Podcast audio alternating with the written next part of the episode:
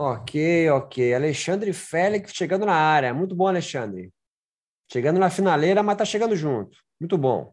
Cenário de, de podcasters, né? Youtubers, com os livros ali expostos. Muito bom.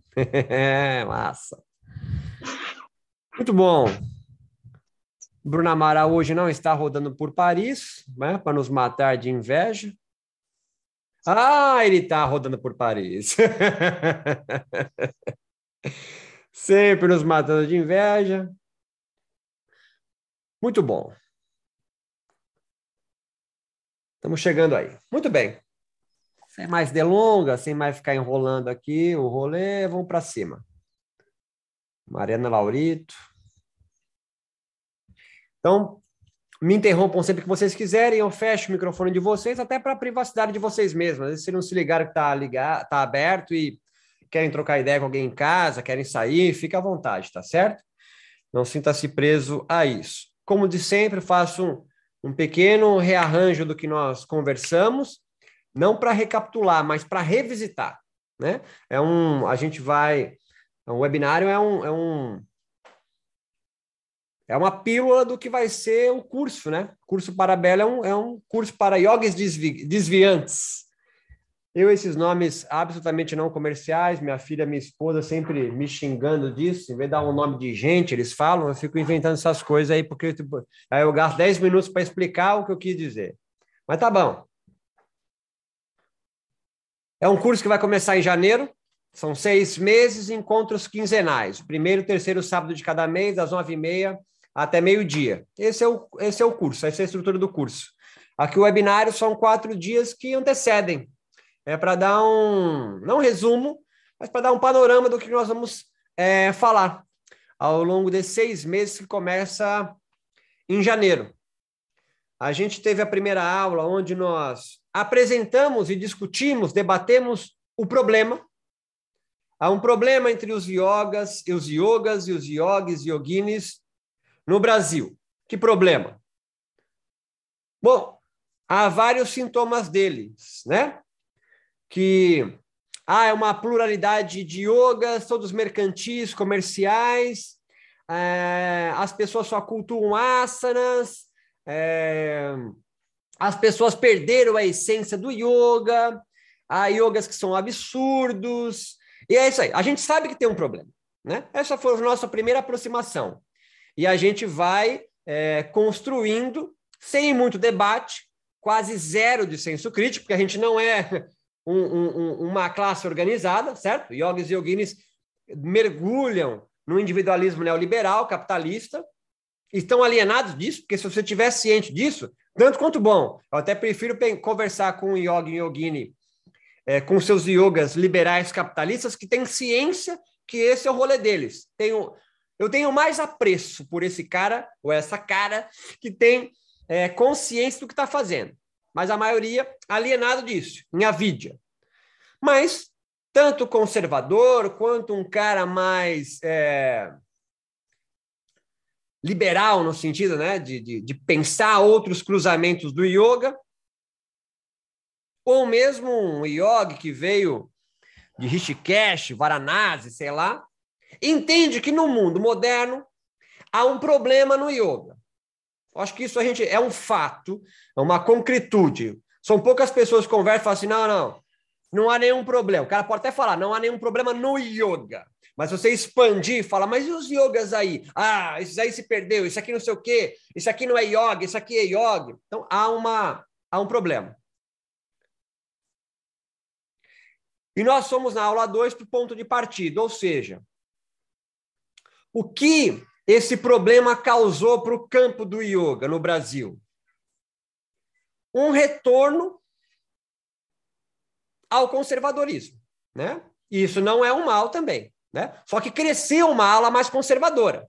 Então você vai entender alguém que diz que está resgatando o Tantra, outros estão dizendo que não souberam interpretar corretamente Patanjali, Tantos outros foram para a vertente vedântica. O Vedanta é a filosofia do yoga e o yoga é a prática. Há esse discurso.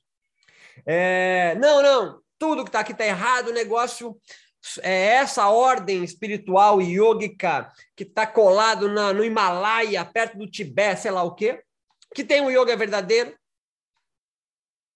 Certo? Eles são disfarces. A gente se perde nessa discussão estéreo por quem é mais original, quem é mais ancestral, quem tem o yoga correto, quem sabe o que é o Nivirkalpa Samadhi, que você tem no é Samadhi. Antiquíssimo isso no Brasil. Antiquíssimo. A discussão sobre quem é mais original. Isso aí você pousou de Marte no Brasil nos anos 80, 70 e foi pensar em yoga, já tinha Hermógenes e De Rose, Caio Miranda e tantos outros ali, discutindo se yoga é com I, tem acento no O, é Y, é circunflexo. A grafia já denota, essa luta por grafia denota uma contenda no campo. Ok, estamos juntos nisso. O ponto de partida que a gente conversa na aula 2 é que o que há de diferença entre nós agora e os yogis do século XII, ou Patanjali no século II, 5, ou antes de Patox, é que hoje nós entramos, a partir de 1900, lá na Índia, na verdade, fala nós, é a Índia, é numa, ou, num outro tipo de organização social, política, econômica, obviamente religiosa, espiritual, que é o capitalismo. Acho que é um outro fato, certo? Acho que é indiscutível que o yoga, o seu campo, os yogas, os seus yogis, yoginis, tanto quanto você prefira pensar, adentra um outro campo de organização social. E nós entendemos que o yoga é um fenômeno da sociedade. Não é uma revelação do mundo espiritual fora do mundo, fora do mundo concreto. E mesmo que o seja, mesmo que você entenda um yoga assim dual, né, que veio de uma outra esfera, e eu não estou sendo jocoso nisso, ele tem que se relacionar com o mundo fenomênico, tá certo? então, mesmo que você entenda que o yoga veio de uma revelação, de fora, tipo o islamismo, né? Que é revelado pelo anjo Gabriel ao seu profeta Muhammad. É revelado. Ou De Rose, que entende que o seu yoga, swast yoga, não estou sendo sarcástico aqui. Quando eu, eu fizer, eu aviso. E me reclamaram que eu sou e não aviso. Eu aviso, vou avisar. Não é agora. Que entende que o swast yoga veio a partir de um Siddhanta que ele evocou no Rio de Janeiro a partir de práticas iógicas. E aí ele revelou o Swasti, é um yoga que é pré-védico. Se você gosta, se não gosta, se acha que é mentira ou não. Então entenda, essa discussão é estéreo. Ah, o De Rose está mentindo. Então mentiu tanto quanto o Vivekananda, que também inventou um rolê dele. Né? Porque a partir de Vivekananda, você começou a acreditar que chakra tem a ver com glândula endócrina. Certo? Ah, o chakra da garganta tá ligado a T3, T4, tiro, uh, tireoide. Não, não, não. Não é. Não. Aí mentiu. Não, ele não mentiu. Ele inventou um novo yoga. A gente chama isso de yoga moderno. A gente, é, academia, enfim, cientista fez isso. Ah, não gosto. Foda-se. Estamos no quadrado da ciência. Então, o que nos diferencia da sociedade indiana do século XII ou egípcia porque a organização é a mesma. Se você é do Kemet Yoga, a organização egípcia, né? que escravizou judeus, ou, ou a indiana, né? com a, o hinduísmo como a sua religião dominante, construiu uma sociedade estratificada em castas, a organização social ela é imperialista, gira em torno de um déspota. Estou na aula 2, hein? Ponto de partida. Hoje, os nossos desejos não são capturados para um déspota. Sim, se você mora no Brasil, está indo para lá. Mas, por isso que você tem que renovar seu tipo de eleitor. Ah, pode falar de política. Fala de político, o Zoom é meu, fala o que eu quiser aqui.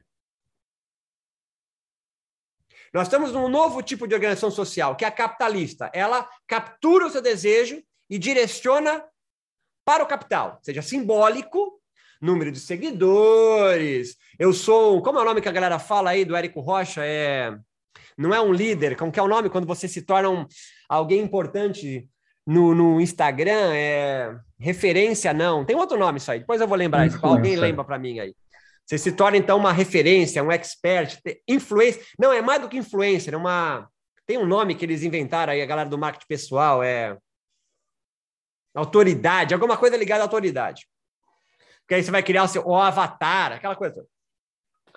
Ou seja, todos os desejos de quem vive numa organização social capitalista, e o yoga vive numa organização social capitalista, portanto, yogis, yoginis, yoguinhos, vão sendo direcionados para duas coisas. Um altíssimo individualismo, é cada um no seu corre, e o desejo pelo acúmulo de capital. Esse é a aula 2, ponto de partida. Nós vemos na aula de ontem, a aula Telos, a aula de volta à Terra. Eu faço a brincadeira Telos de Deus, Telos Terra, enfim, essas poucas eu invento, tem que ficar explicando depois. É voltar para a Terra. Ou seja, você reencantar novamente a natureza que foi desencantada pelo capitalismo. Por isso você pode extrair a madeira para que é sagrada para povos originários e fazer papel, lápis. Porque você desencanta a natureza. Desencantando a natureza, você desencanta também, bem que é um resumão, hein? Você desencanta também todos os deuses, divindades da cachoeira, da pedra, é, do morro, é, Pico do Jaraguá, no Rio, no, em São Paulo. Era, é, era encantado aquilo ali, tiozão. É, o mar, você desencanta ele. Você desanima a natureza, tira a ânima. Quer pensar em prana? Pensa. Despraniza, sei lá. Inventar, adoro inventar esse negócio. Mas para onde vai essa ânima que você desencantou da natureza? Vai para um Deus fora. Olha o cristianismo aí dominando sua forma de viver, certo? O meu irmão é bastante encantado, meu irmão é pai de santa, um bando é bastante animista, porque anima coisas da natureza. Ah! Você que fez primeira comunhão, deixa eu ver quem tem cara que fez primeira comunhão. A Maíra engana, mas ela tem um pezinho na primeira comunhão, tenho certeza disso. É. Então, primeira comunhão, você é um Deus fora. Mas com a entrada do capitalismo, mundo moderno, a gente matou Deus. Quem avisou isso aí foi Nietzsche. Nietzsche não matou Deus. Nietzsche avisou que o nosso tipo de organização social ia matar Deus e morreu. Então entenda, tiozão. Estou recapitulando, hein? Aula 3. Se antes, antes é iogues do século XII, tá? Não se perde no fio, tiozão. Que não é Twitter, mas tem um fio. Antes, os Hatha Yogis encantavam a natureza. O teu corpo, Alexandre Félix, é natural, portanto, era encantado para os Hatha Yogis, tanto que eles enfeitiçavam o próprio corpo. Ah! Eram alquimistas. Para que eles faziam posturas, crias, pranayamas, mantras, mudra, enfiavam um negócio no ânus para fazer a limpeza do chakra bababá, não sei o quê. Para que eles faziam isso? Para encantar corpos. Qual? O dele.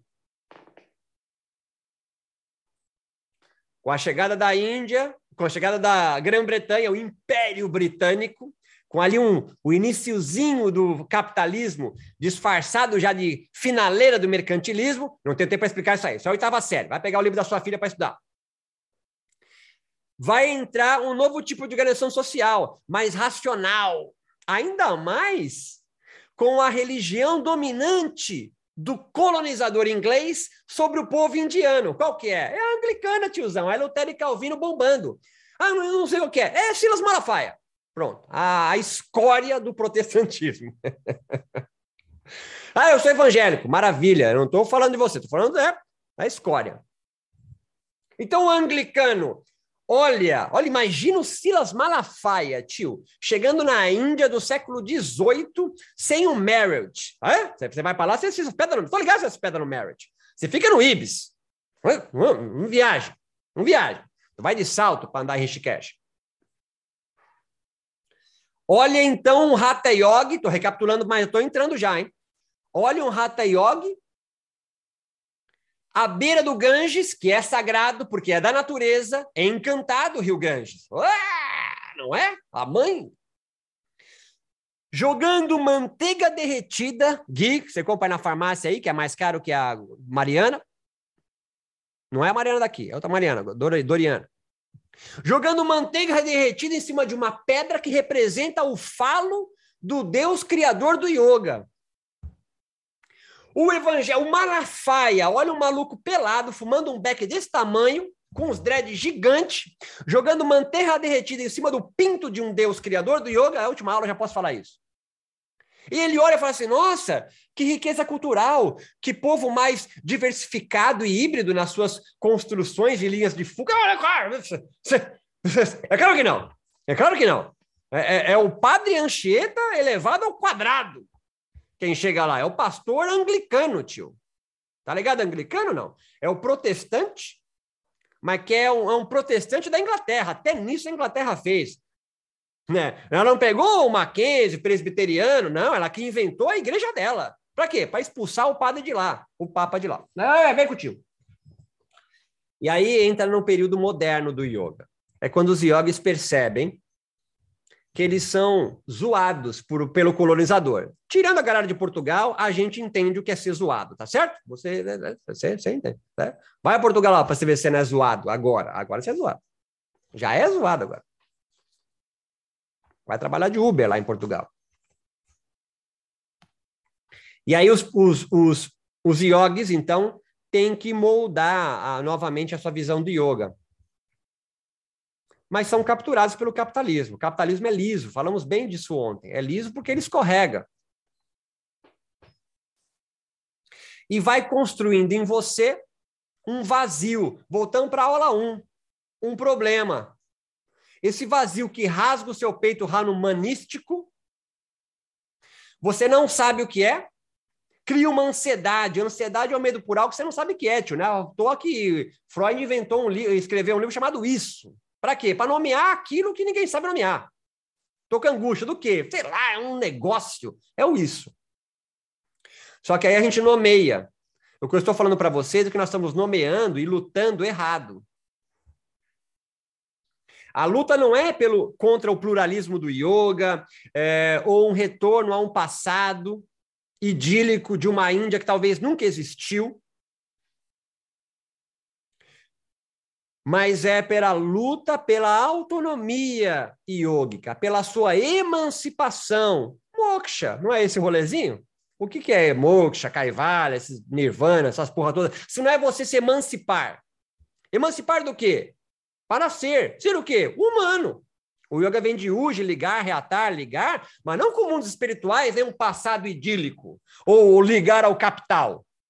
Vem que a aula já começou, hein? Mas se ligar com outros seres humanos. Mas você está cansado. Eu sei que está cansado. Você está sem esperança.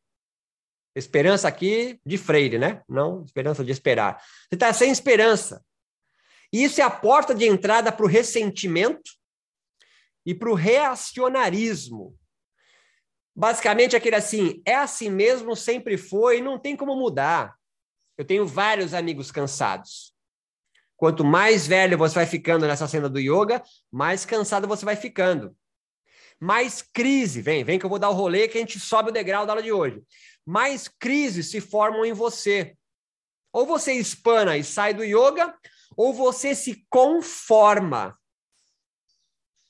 Como é o nome do curso que você é, ganhou o diplominha lá para ser professor de yoga? Formação. É, é, o nome é perfeito. Ninguém está enganando. É igual o Bolsonaro na eleição. Não enganou ninguém. Você se conforma do jeito que tá. Nada vai mudar. É assim mesmo. Só há utopias. É assim que o capitalismo se instala, se enraiza nos yogas. Ele se alimenta das crises. Essa organização social onde nós vivemos, que alguns de nós podem pensar, ah, mas sempre foi assim. Olha, cara, eu tô, vou citar agora Rita Von Hunt, ela, ela falou um negócio muito, muito irado. Os reis e o absolutismo também se achavam intocáveis até cortarem a cabeça deles. Os senhores de escravos no Brasil, há menos de 300, 400 anos, não sei se você sabe, aí, mas o Brasil foi o último, né? Mas todo mundo já sabe disso.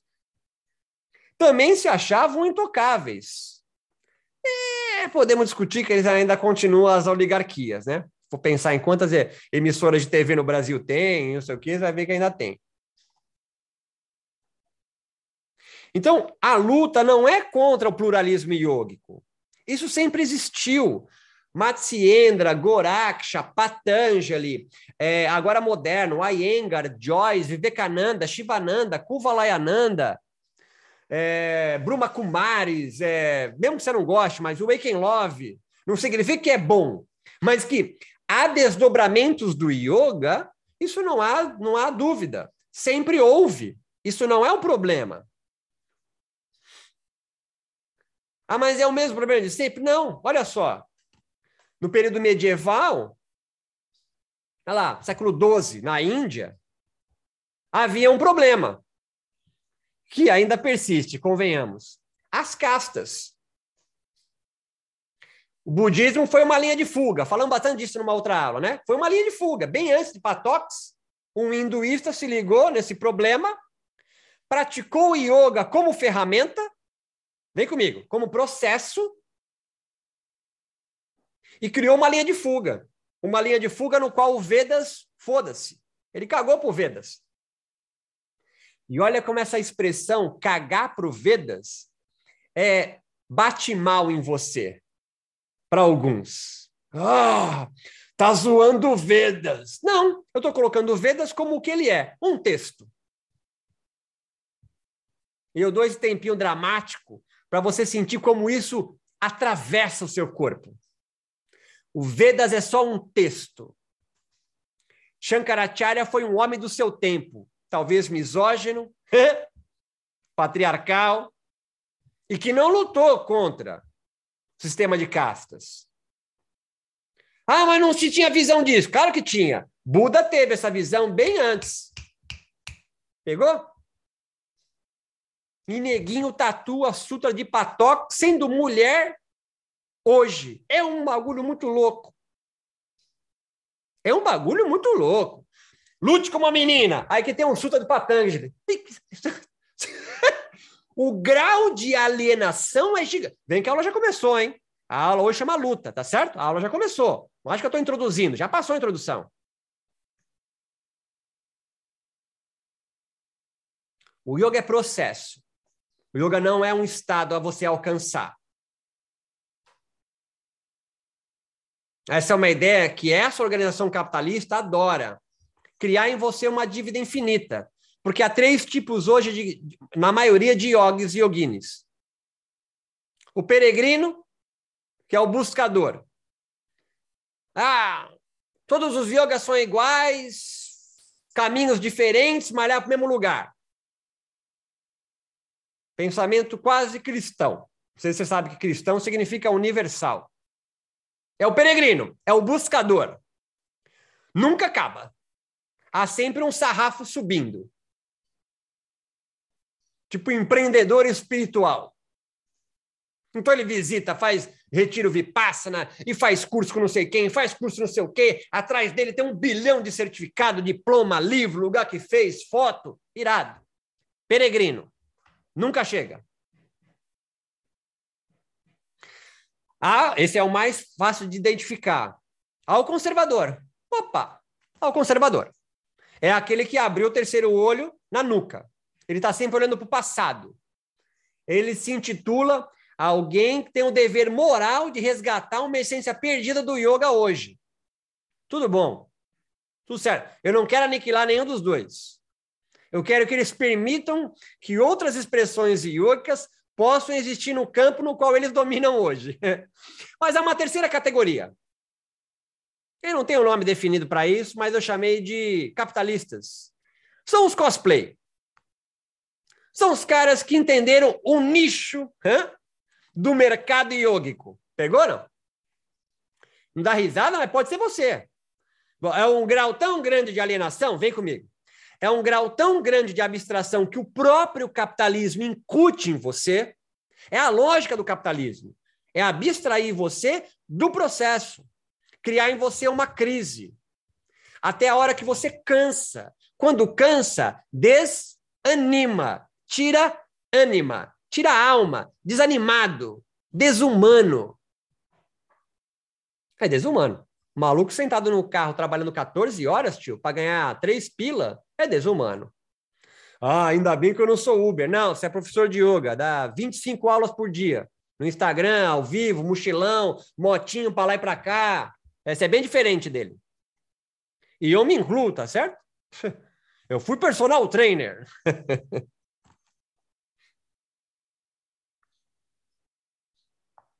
O capitalista, então, o capitalista é o que encontra um nicho no mercado. Então são três. O peregrino está sempre em busca.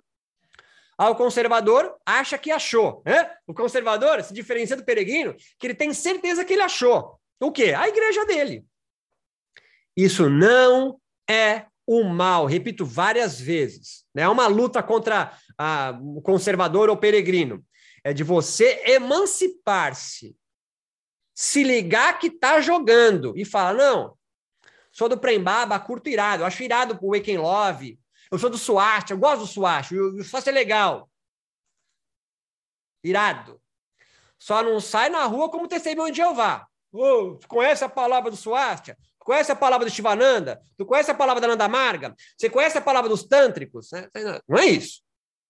Porque tem conservador tântrico, tá? Não se perde não, tá? Sobretudo as meninas jovens. Eu tenho uma aqui, eu sei como é que é.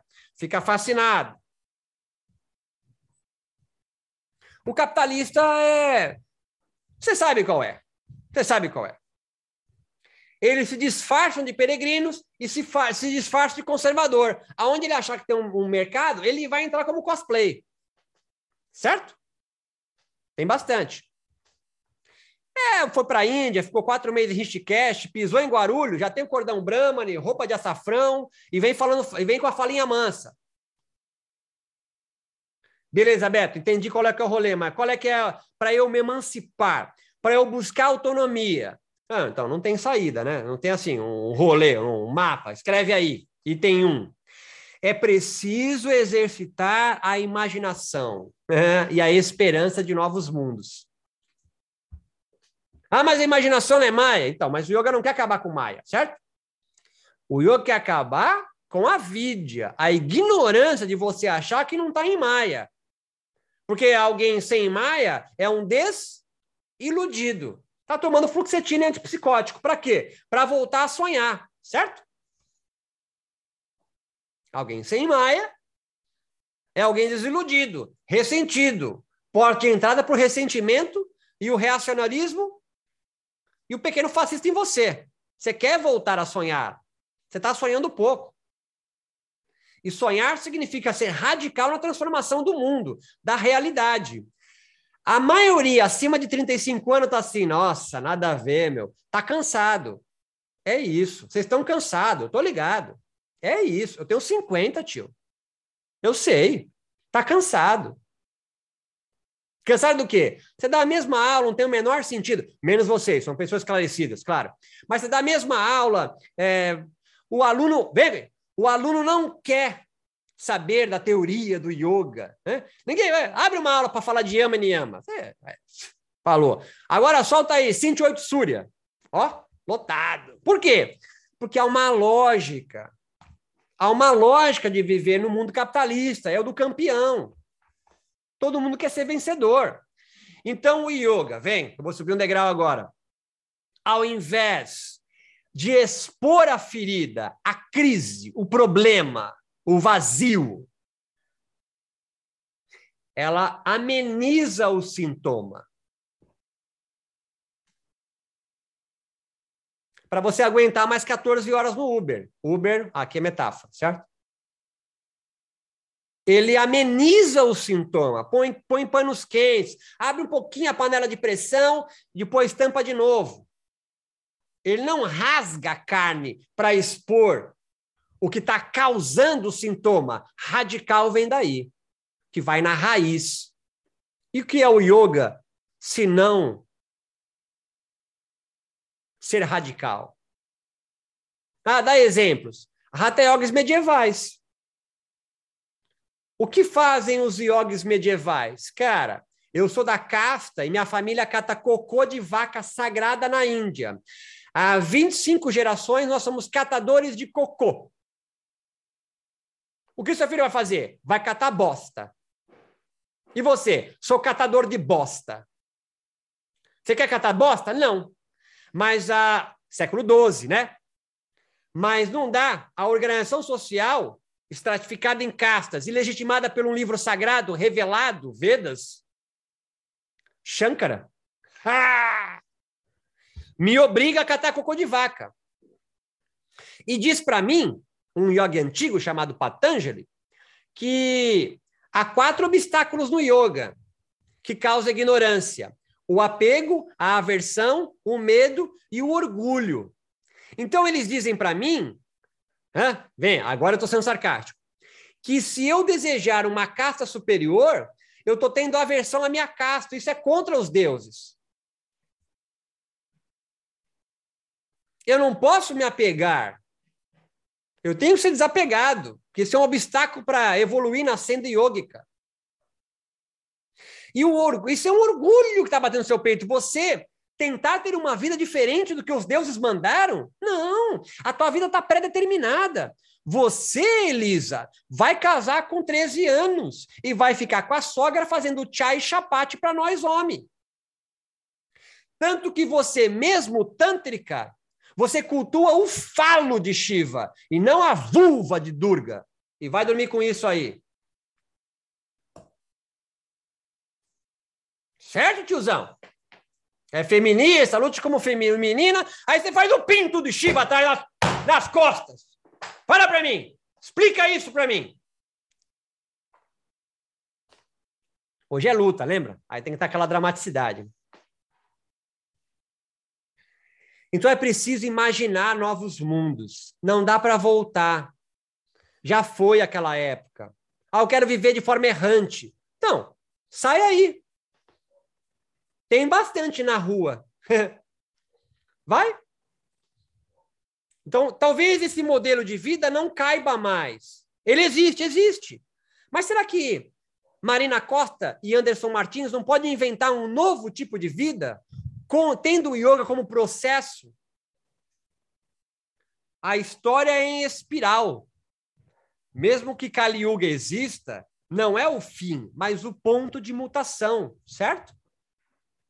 Kali Yuga, então, se é de transformação, de, de mutação, de mudança, é o momento mais propício para isso ocorrer.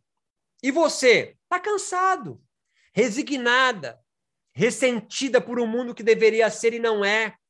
Deixa de lutar. É isso assim que o capitalismo se alimenta. De corpos cansados, desencarnados, desalmados, desanimados, sem ânima, sem prana, não é? Mas você ajuda, né? Porque Toda segunda, quarta e sexta, das 8 às 9 no Instagram, você joga mais prana para dentro, né? Fazendo pranayama.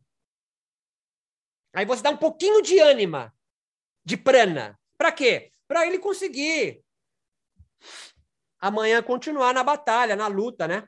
Que luta? Luta de resignação, de cansaço.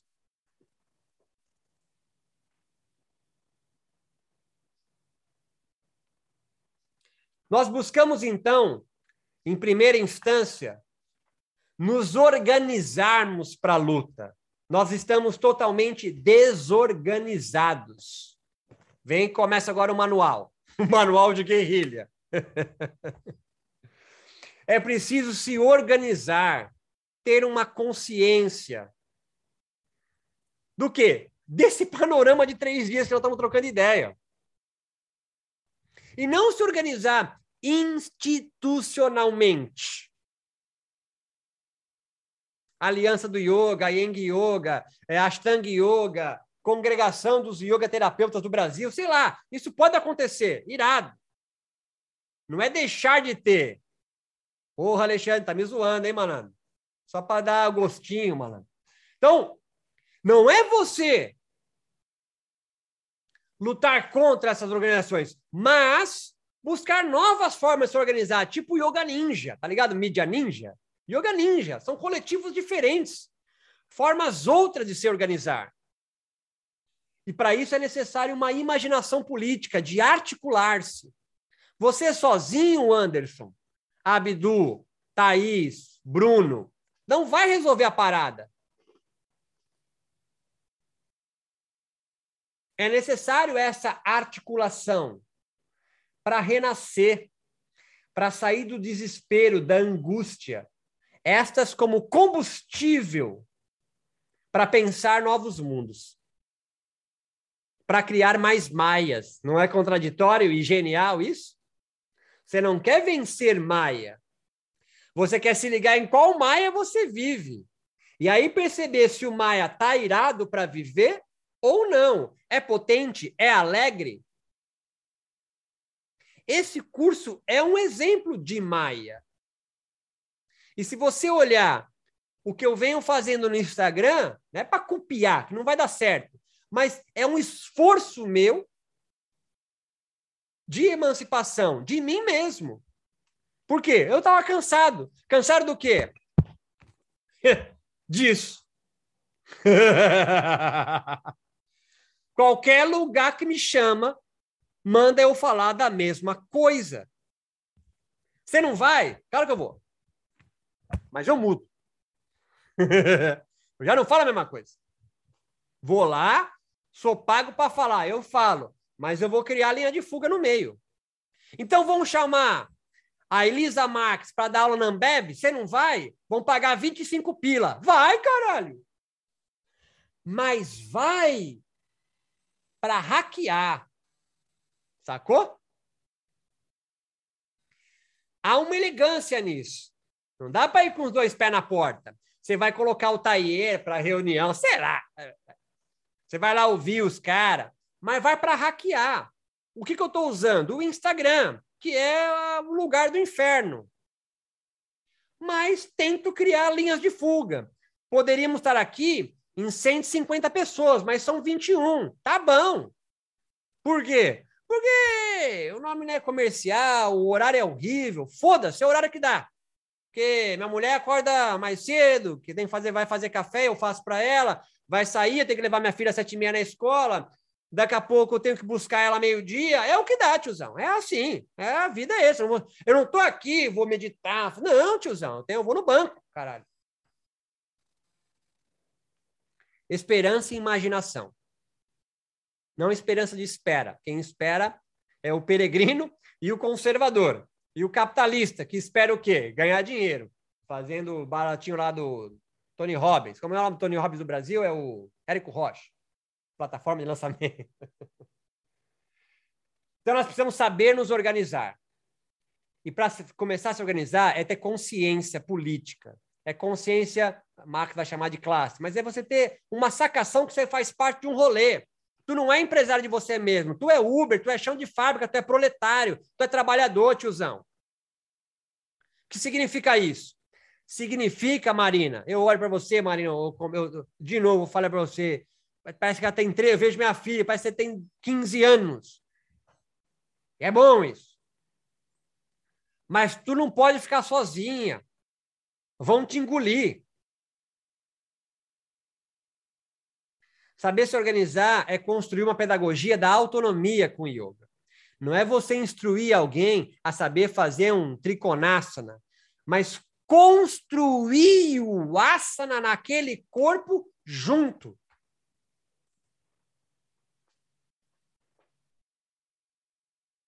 Há uma possibilidade de organização anticapitalista. O capitalismo cria nós, derrotados. Por quê? Porque há outros que detêm os meios e os modos de produção subjetivo e yógico que você vende. Vou repetir. Há outros que você está alienado, porque está tão imerso na sua correria do dia a dia, que detém os meios e os modos de produzir o yoga que você vende. É necessário emancipar-se disso. E isso é movido com perguntas interessantes e não respostas absolutas. A construção desse novo mundo, desse novo Maia, potente, tesudo, para Tiago, puta, o nome do Tiago é foda, Bindevald, sei lá, e Abdu, também Abdu Jussub, sei lá, os nomes de vocês parecem uma senha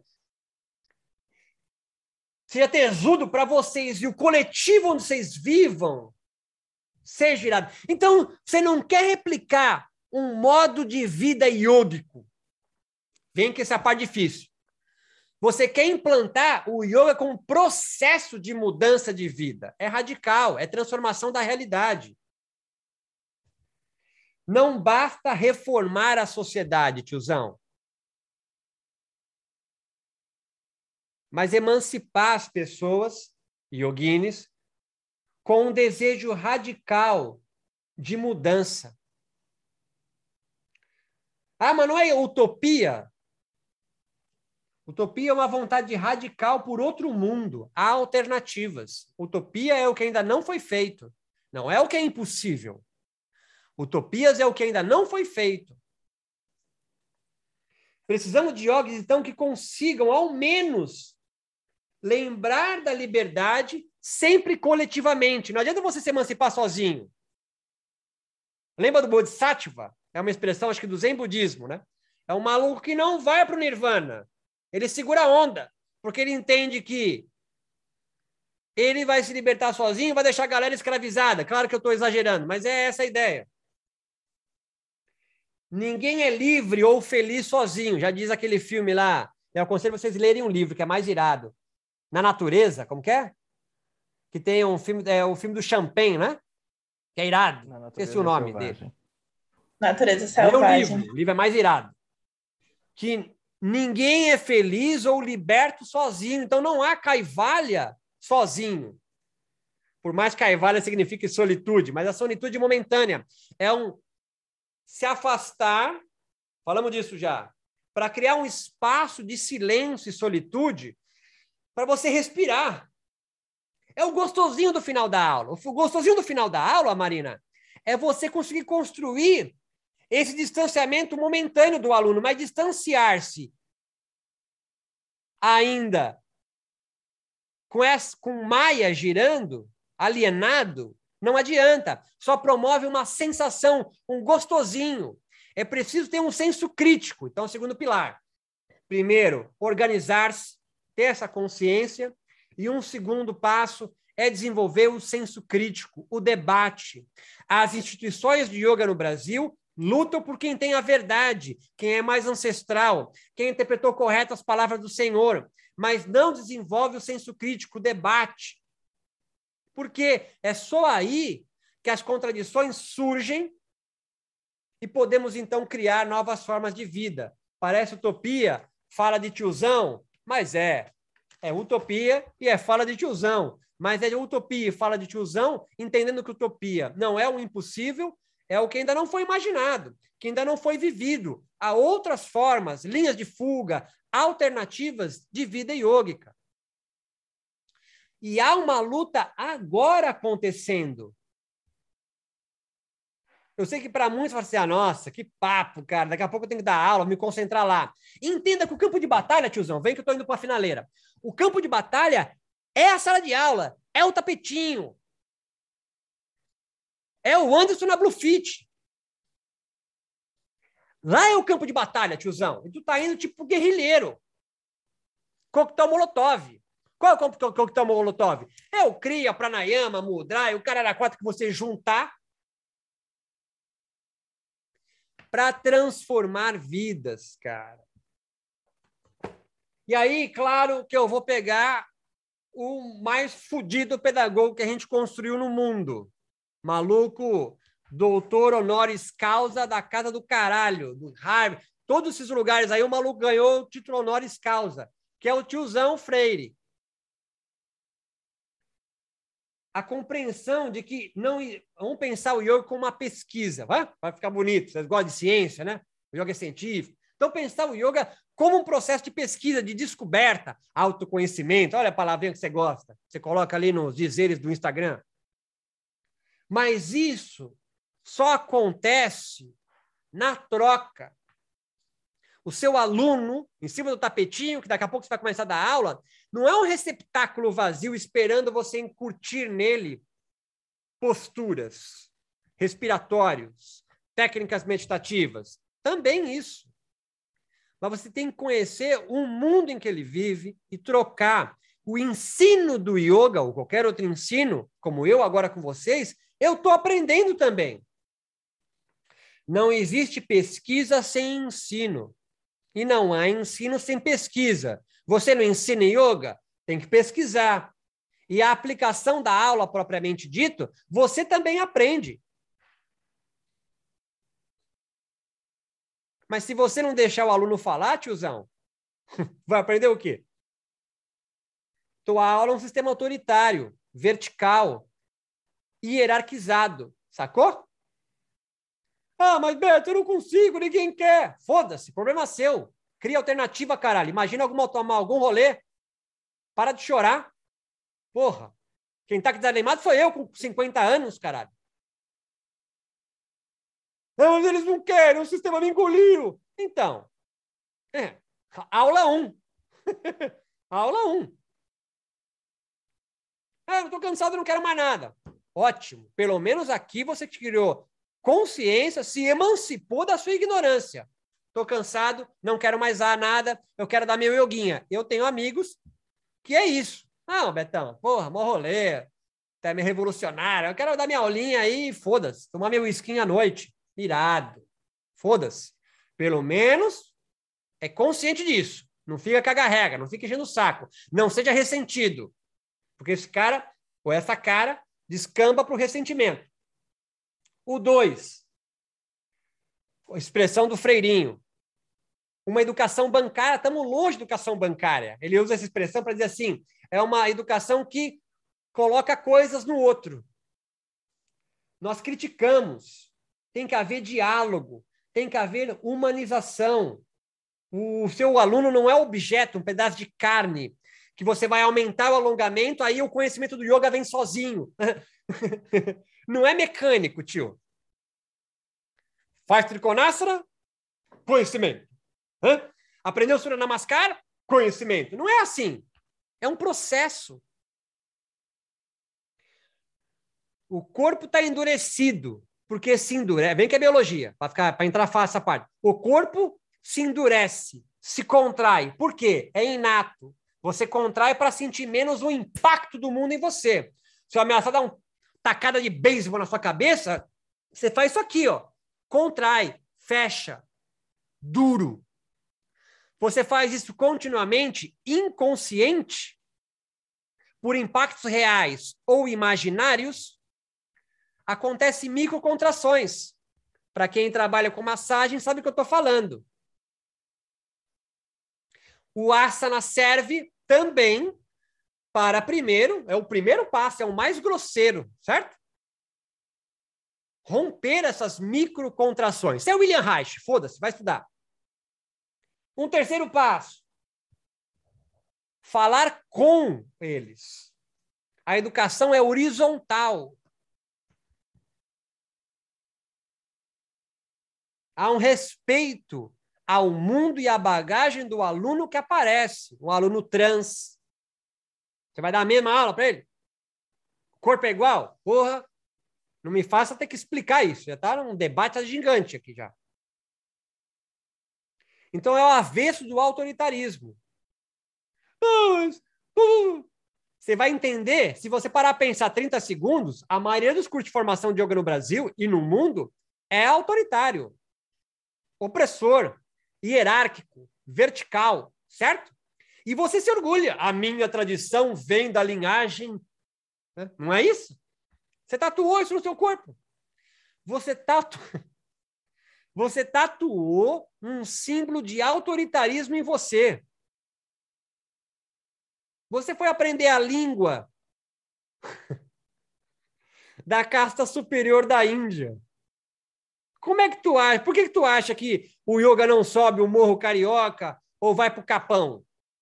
Tá chegando agora. Por quê? É absolutamente sudestino o yoga. Sudestino, cara. E alguém que está no norte, quando encontra a gente do sul, pede meio que desculpas. Anderson, absolutamente articulado, que vai de Lacan a Shakespeare, fez isso na fala dele. É que eu estou aqui, meio distante, então eu não sei como que é o universo de vocês, do campo. É até inconsciente. Você não tem que pedir desculpas para ninguém, porque você vem produzindo o yoga para o seu coletivo. Se não é o mesmo do Rio de Janeiro, não é mesmo, não tem que ser. Em quarto, o que vai se ensinar é preciso pensar no educando, no corpo. Tem um projeto político-pedagógico para isso. Eu sei que é distante da cabecinha de todo mundo isso. Mas você não vai depositar conhecimento. Você não é um jesuíta chegando no, nas praias brasileiras levando o conhecimento do Senhor a povos vazios sem alma. Que era assim que Padre Anchieta entendia o Tupinambá ali de Itanhaém. Alguém desprovido de alma. Levi Strauss fala isso.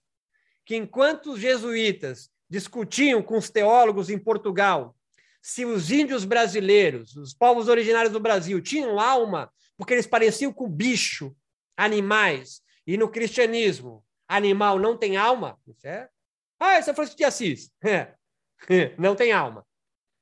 Os índios discutiam entre eles, afogando portugueses, espanhóis e holandeses, para ver se eles tinham corpo. Por quê? Porque a cultura original do Brasil entende que todo mundo tem alma, mas nem todo mundo tem corpo. Os encantados da floresta. Então ele cruzava com um espanhol, um português. Será que é um espírito? Hã? Ou será que é um espírito encarnado? Ah, vamos afogá-lo. Se ele sobreviver, é porque era só um espírito. A cultura brasileira, portanto, na sua origem, é altamente prática, bem pouca teórica. Então você precisa entender que não há pesquisa sem ensino e vice-versa. Então, na tua aula hoje, prática, você vai aprender. Se você deu a aula e não aprendeu nada, sua educação ela é vertical. E tudo bem, você aprendeu a dar aula sim, vertical. Certo? Você não teve aula de pedagogia. A sua aula de didática, se você teve, foi como organizar os corpos no espaço, não é? o trocântero que alinha com não sei o quê, com artelho, bababá. Um corpo organizado. É autoritário. Oh, mas como o yoga é autoritário? Pelo amor de Deus, para para pensar 30 segundos. Da onde veio o yoga? Veio de um sistema estratificado em castas, meu. Para, pensa. Caralho. Porra. Ah, mas o meu é Kemet. É, no Egito é igual, tiozão. Tanto que os judeus saíram vazados de lá, peregrinando 40 anos. Olha, não tinha GPS, não tinha Waze, porra nenhuma. Que dá para fazer aquilo ali em 30 dias. Joga no Google. Egito, Jerusalém. Traça uma linha. Vê quantos dias dá andando. O maluco fez em 40 anos. Andou assim por quê? Porque sociedade egípcia era punk também. Então por que ele é autoritário hoje? Porque sempre foi. Vamos mudar? É disso que eu estou falando.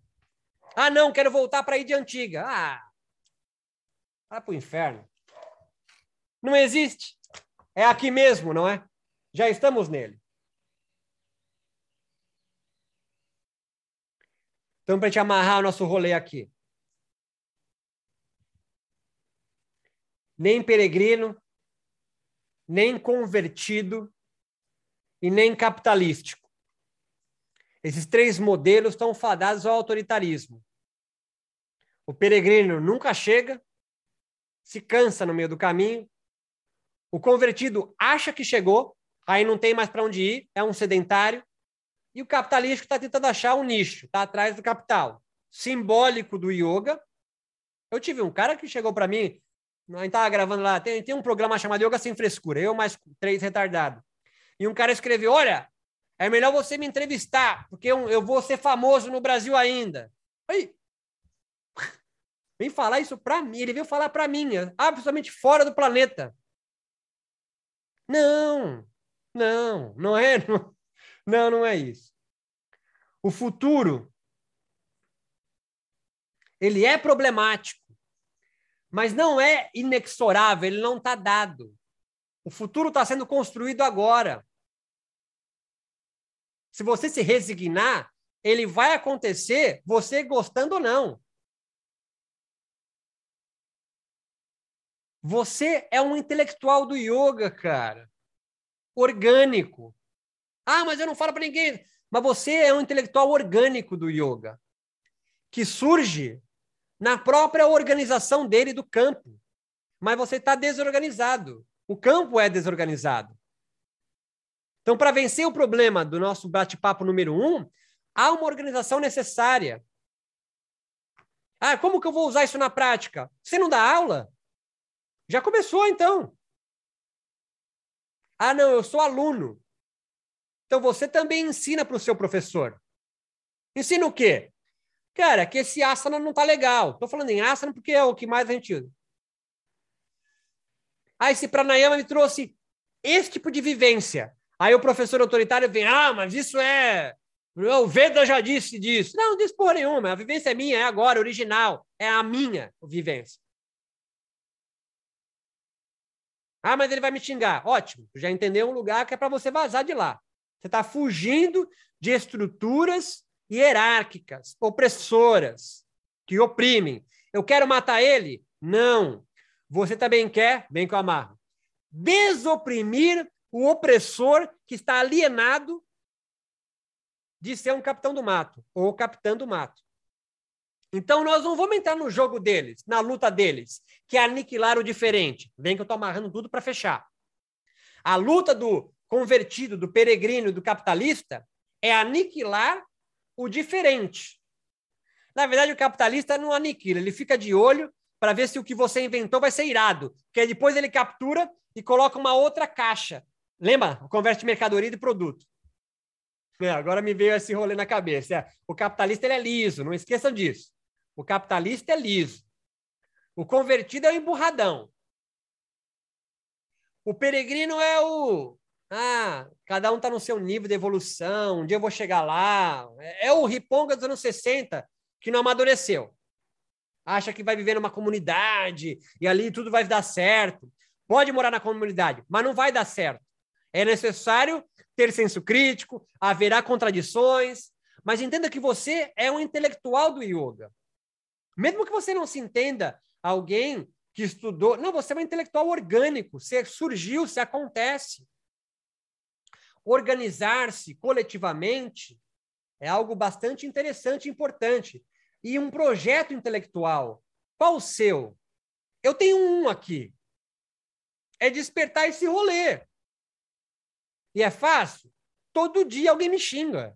E eu comecei a printar os xingamentos para parar de ficar respondendo. Eu só printo. Não é, não é tranquilo. É necessário fazer uma leitura do mundo sobre o que nós vamos trabalhar. Cada coletivo, o coletivo onde Maíra trabalha, talvez seja diferente do coletivo que a Marx trabalha. Elisa Marx do Evandro. Não é o mesmo yoga. Nem o mesmo processo. Haverá contradições, senso crítico, debate, diálogo, uma melhor alternativa, e a gente vai avançando. Não retrocedendo. A gente não quer retroceder. E o que fazer neste mundo? Revolucioná-lo. Simples assim. Ah, tem que haver uma disruptura. Criar alternativas para que o yoga continue vivendo. Ele sempre é híbrido, ele é híbrido por natureza. Pensar em novas alternativas de ensino, de prática. Isso não é, eu falo isso toda aula, não é criar uma nova mercadoria, que é uma caixa que tem um produto dentro. Você continua dando só a mesma aula, cara. Surya A, Surya B, série de pé, série sentada, vai para as invertidas. Pode dar a mesma aula de Ashtangão, que a série é fixa. Eu estou falando isso para. Não precisa mudar isso mas o teu o ajuste, o jeito, a fala. É isso que precisa ser transformado. Há um processo. E há uma mudança de realidade, sempre acontecendo. Vocês vão mudar a realidade de vocês mesmos praticando yoga? Com certeza, cada um tem uma história particular, um testemunho. é para glorificar de pé a igreja. Todo mundo tem um testemunho aqui sobre isso o que o yoga mudou, como ele transformou, como foi bom, o que eu fiz, aí eu errei aqui, voltei lá. É um processo. Quando acaba? Nunca. É. Nunca acaba. E esse é o tesão. Porque te mantém vivo. Esse desânimo, esse problema, essa dor, esse vazio, esse não sei o quê, é a falta de ética. Ética não é moral, ética é dá sentido para a tua vida. Então, faltando, nós a criarmos mais ética. Yamas e niyamas não é ética, é moral. Alguém de fora dizendo que você, Adri, tem que viver sem violência, falando a verdade e não cobiçar o homem da próxima. É até difícil construir, né? Porque foi criado esse código moral por macho patriarcal, então o celibato é de macho, né? Tudo isso é moral, tio. Se você vai seguir isso como ética, tanto quanto bom, mas é preciso umas transformações. Lembra o último Niyama? Entrega total e consagração da sua vida a Deus, Ishura. E o que é Ishura? Professora Glória deixa claro, é uma manifestação de Maia. Ah! Então não é para queimar o Yoga Sutra, tá certo?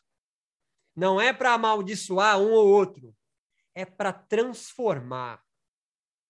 Nós não queremos aniquilar as infinitas versões, mesmo as capitalísticas.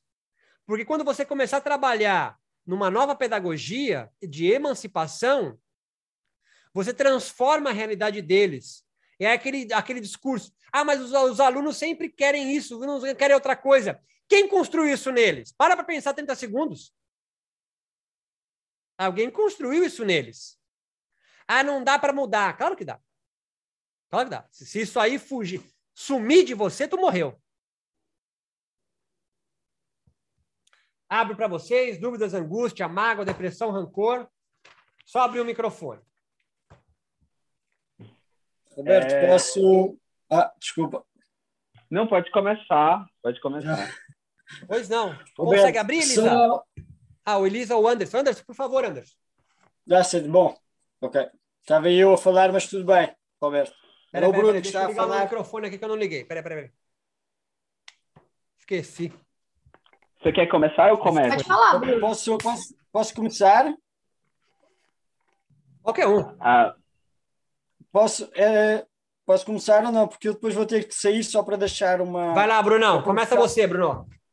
Ok, só para provocar um pouquinho, para provocar? É, quando nós, o Roberto, falas de replicar quando um yogi, um fascista, como tu dizes, e acho super interessante essa forma de meter, que replica o Yoga Sutra, está escrito nos Vedas e no tudo. Só para que nós tenhamos consciência, nós acabamos por fazer o mesmo quando replicamos Nietzsche, quando replicamos, acabamos por replicar nós também. A diferença, eu acho, é que nós estamos abertos ao diálogo uh, e quando eles colocam isso no yoga, eles colocam como não, esta é a verdade única e não pode ser mexida. Então era para, para nos colocarmos um pouco a pensar que nós, por vezes, também acabamos por replicar coisas que lemos, mas isso é forma, é normal, nós tentamos explicar da, através da nossa realidade das coisas que nós sabemos. Uh, para vos dizer porque é que eu pensei, então, isto devido ao vídeo de ontem, da, que eu só consegui assistir uh, offline, porque não, tava, não consegui estar junto. E lembrei-me que eu, bom, sou vegetariano, não interessa, sou vegetariano há mais de 25 anos, mas bom, não é importante. Mas o engraçado é que quando veio a moda do veganismo, os veganos criticaram os vegetarianos, da mesma forma que os vegetarianos, na época, criticavam quem comia carne. Ah, então isso fez-me essa transformação. É verdade, eu também criticava os outros, eu estava a ser um fascista, porque dizia que eles... E agora vêm os outros que vêm me criticar a mim. Então eu senti na pele aquilo que eu fazia aos outros. E isso começou-me a fazer mudar. Em relação ao capitalismo, em relação ao capitalismo, foi no yoga, porque já, também já faço yoga há mais de 25 anos. Uh, e o que eu achei interessante foi, ao final de 15 anos, 16 anos mais ou menos de praticar yoga, eu fui quando vim aqui para a França, comecei a trabalhar aqui, a vir para Paris, e de repente estou com alguém que trabalha há 10 anos e só o prémio que ela tem de final de ano era mais do que aquilo que eu ganhava num ano de trabalho. Prémio de final de ano. Isso fez-me pensar e foi quando eu meti em causa a minha, a minha igreja, que era uma igreja, hoje vejo que era uma igreja, na altura não sabia. Uh, e meti em causa e diz-lhe: o que é que vocês têm agora para mudar? eu dei-vos 15 anos da minha vida, agora o que é que vocês têm para me dar? E eles disseram, ah, nada. E foi aí que abriu qualquer coisa aqui e disse, bom, ok, adeus, vou fazer outra coisa. Era só para, para deixar Perfeito. um pouquinho a pensar sobre essas coisas. Tá? Não, e a partir daí fala do... Eu agradeço, Bruno, muito obrigado. O ar para a ciência encanta esse lugar. E sim, é, essa, essa é a colocação que o Bruno coloca é de que é muito comum no yoga, é do mundo essencialista. Os yogas, em geral, estão nesse mundo das essências, ou seja, dual. É o mundo em Patanjali, onde há um mundo perfeito a ser revelado ou desvelado a partir de moksha, o kaivalya, e há um mundo imperfeito que você vive agora, chama de samsara, que é no qual você não sabe nada porque está envolto em maia. Esse discurso, essa narrativa, é hegemônica. É quando eu falo que alguém detém os meios e os modos de produção subjetiva do seu yoga. É, eu, eu, eu, eu, eu, eu cresci no yoga incutido nessa visão. E a gente criada numa cultura judaico-cristã, ela entra fácil, né? Porque é a mesma pegada. É o nosso lar em cima de Uberaba, é o céu perfeito. E o yoga, quando se apresenta bem essencialista e não, e portanto, onde existe a transcendência, te leva a pensar que esse mundo é imperfeito, eu sofro porque ele é imperfeito, me, me resigno aqui, espero um dia, talvez, quiçá, quem sabe, se eu seguir os preceitos do yoga certinho, alcançar moksha, meu que alcançar a vida bramânica perfeita. O que eu estou rompendo com vocês aqui é para uma perspectiva de mundo imanente, onde não tem fora, tudo é ponto A, não tem ponto B para chegar. O que nós queremos transformar é aqui e agora. É isso que é revolucionário. Né? Para quem não, não, pegou desde o primeiro rolê nosso, nós estamos vivendo aqui, eu estou transitando no mundo da imanência. Imanência é o, é, é antagônico de transcendência, não tem um mundo para transcender. Ah, mas vou me transformar em outro. É, você vai se transformar. É uma revolução em você mesmo, mas você não vai para outro mundo os cosplays se imaginam que já estão no outro mundo. É, e então a fala do Bruno me traz essa construção. Ele falou: eu estava numa igreja. Sim, ele estava vivendo num mundo fora, né? Querendo alcançar, passar aquele sarrafo para ser como aquele mestre carismático. O li... É só no mundo essencialista que o livro é perfeito em si mesmo. Só no mundo essencialista que um livro é perfeito em si mesmo. E o meu mestre é iluminado. Porque no mundo imanente é tudo horizontal. Pegou? Então, se eu quero transformar minha realidade, regaça a manga e é agora. Senso crítico, debate, diálogo na horizontalidade. É, Elisa, primeiro. Muito obrigado, Bruno. Tudo bem, gente? Eu queria compartilhar, estava pensando, acho que foi ontem de manhã, até antes da aula, ficou muito para mim isso do desencantamento da natureza, né? Aí, como se, é, assim, por pura coincidência, eu acordei e olhei para o teto aqui do meu quarto, tinha uma mariposa enorme em cima de mim, assim. Eu olhei para aquilo, né? Eu já morro de medo de bicho. Falei, ai, certeza que pousou na minha cara. Já comecei a pirar na mariposa. Mas aí eu pensei, tive uma epifania ali, é, pensando no, nos conceitos do Roberto, né? O quão, por exemplo, se eu visse essa mesma mariposa é, nos programas do Discovery, ali no habitat natural, aquilo, nossa, carrega uma sabedoria, a gente fica, nossa, a natureza é perfeita, né? Aquele equilíbrio, aquela coisa linda. Mas agora, no momento que eu olhei para minha mariposa, minha não, né? A mariposa que estava no teto do meu quarto, eu, que bichinho burro, né? Entrou aqui, ficou preso. Ela perde todo aquele encanto. Então, é, é muito louco o quão a, o que faz a mariposa não é só ela em si, né? Porque ela fora do habitat natural, da natureza e do equilíbrio, a gente olha para ela e fala, ai, que bicho burro, né? Entrou no meu quarto e ficou preso. Mas o que faz ela também é o ambiente, né? Então é, é o habitat que está por trás dela. E assim, a gente pode ser a maior brisa do mundo, vocês estão ouvindo. Eu falei, vou até pedir ajuda para eles me ajudarem a prosseguir com isso. Mas para mim ficou muito claro esse desencantamento. Quando ela entrou no meu quarto, era só um bicho burro que se perdeu, entrou aqui e ficou preso. Mas quando ela tá na natureza, eu vou ver um programa do Discovery, ou aquele, aqueles da Netflix agora, é o Mundo Animal e seus segredos. nossa, é o bicho, nossa, ele sabe a hora de se reproduzir, ele é inteligente, ele, nossa, tá no equilíbrio, mas dentro do meu quarto, puta, que bicho burro, entrou aqui, vou ter que pegar um copo para tirar, isso se eu não matar, entendeu? Porque ele não vale né? nada. Pois é, então é surreal. Para mim, isso do desencantamento ficou muito claro, assim, né? O quão é, o ambiente também faz o, o animal, faz mais talvez do que ele em si, não sei. E outra coisa que eu pensando aqui nessa aula que ficou forte para mim é o quão, né, talvez esses tradicionais e aquilo da, da verdade absoluta, do livro ser a, a verdade absoluta, fecha qualquer abra para de, debate, né? Porque fica naquilo, né? Desvaziamento de sentido também. A gente não sabe muito bem, é tudo meio utópico, não sabe onde vai chegar. É, não sei se a palavra é utópico, porque o Roberto falou de outra forma, mas não sabe onde vai chegar, nunca tem prova, a dívida é infinita. E aí não tem aba nenhuma para debate, porque ninguém experiencia o que está escrito ali de verdade e fica naquela, assim. E aí, vamos discutir o quê, sabe? Então, é isso, gente. Mas muito obrigada, foi ótimo. Assim, muito bom, Elisa. Elisa, é, se você desenvolvesse, mas você é um monstro, né? Não sei se você entendeu o que você colocou. O Barata Mariposa foi uma brisa gigantesca e linda. E nós estamos brisando aqui há quatro dias, né? A vida é brisa. Então, sim, olha o quanto é, o mundo de cada um de nós aqui é subjetivado, né? E o que significa uma coisa ali, você vai removendo aquelas camadas, é, pensando sobre isso, né? São infinitas camadas.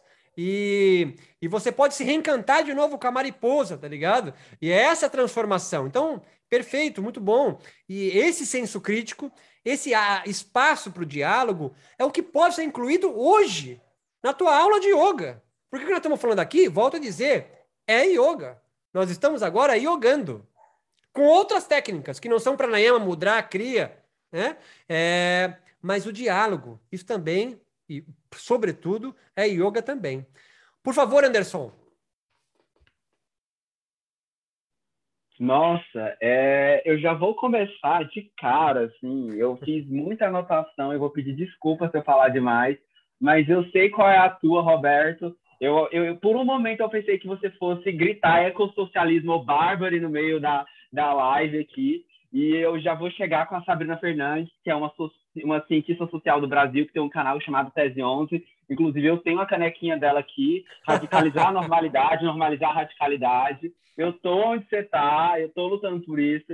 E, cara, que achado isso aqui, que, que, que, muito bom. Eu, hoje, inclusive, eu tive uma aula de yoga de uma hora que eu, que eu produzi ontem, que eu criei ela ontem, já nos modos do parabelo, porque eu, eu, eu pego alguns conceitos do yoga e vou quebrando para desconstruir meus alunos e, e, e, justamente fazer luta de classe, eles entenderem a posição em que eles estão e, e trazer a saída né, dessa coisa de essência e para o estado de imanência, trazer o estado do Brasil hoje em segurança alimentar, fome, desemprego, entender que não existe só espiritualidade dentro de casa quando o mundo está pegando fogo, e a, e, a, e a transformação é de dentro para fora, ela, ela, ela, ela parte da gente, mas ela é coletiva, e isso é comunidade, isso é bem viver, isso é ecossocialismo, uh, e não tem como falar diante disso tudo, e que a Elisa até falou isso, tua Maria Homem, da bad, da angústia.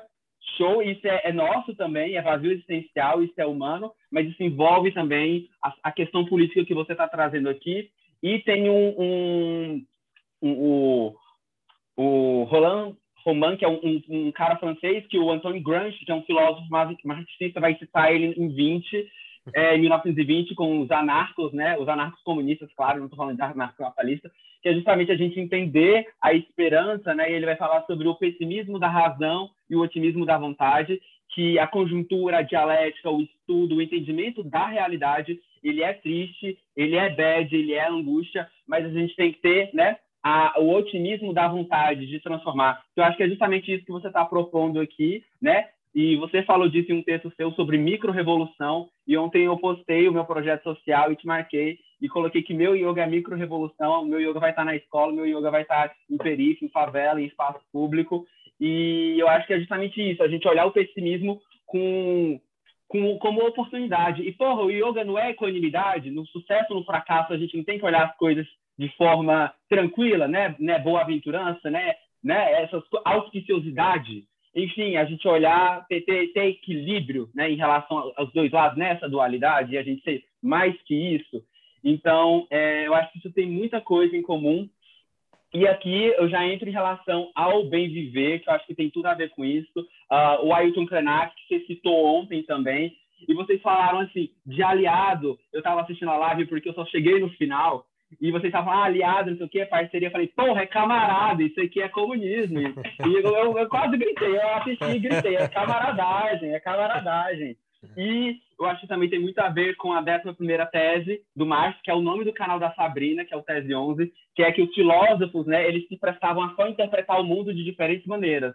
Mas o lance é a gente transformar essa porra e fazer organização, né? Coletivo, a gente se juntar, porque o lance neoliberal é justamente esse. Inclusive, tem esse livro do Dunker aqui, o Christian Dunker, que é um psicanalista, que ele vai falar no uma biografia da depressão, que justamente vai entender, né, vai contar a história da, da, da depressão, e é porque a gente justamente vive essa privatização de si, a gente vive a nossa vida como se fosse uma empresa. E essa é a realidade do professor de yoga, que está o tempo todo tirando foto para postar no Instagram, para mostrar potência, para mostrar sabe? E se vê como uma empresa 24 horas, você não para de trabalhar. E eu tô, cara, eu tenho três meses que eu dou aula de yoga e o meu lance começou com um projeto social, que era, na verdade, projeto social não, eu dava aula para os meus amigos. A minha psicanalista falou assim, eu estava desempregado, ela falou assim, Anderson, se joga no seu desejo, testa aí, depois você faz a sua formação, tenta aprender alguma coisa.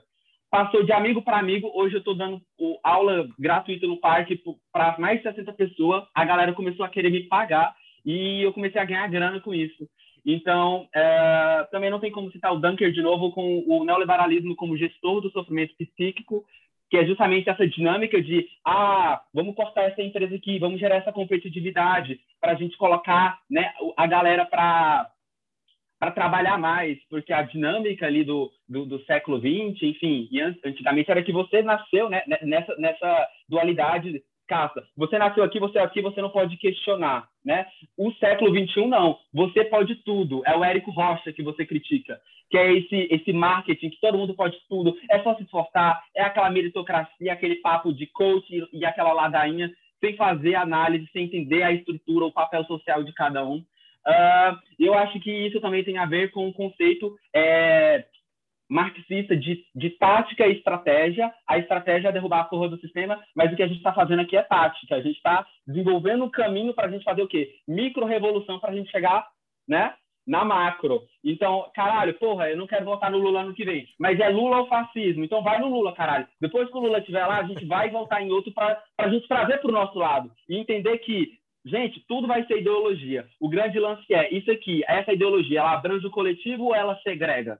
Esse é o lance. Porque querendo não, vai ser disputa de poder, vai ser vigiar e punir. Isso é Foucault também. Ele vai falar sobre isso e a gente está preso nisso. E você abordou os conceitos de ética, de cuidado de si, de estética e de existência.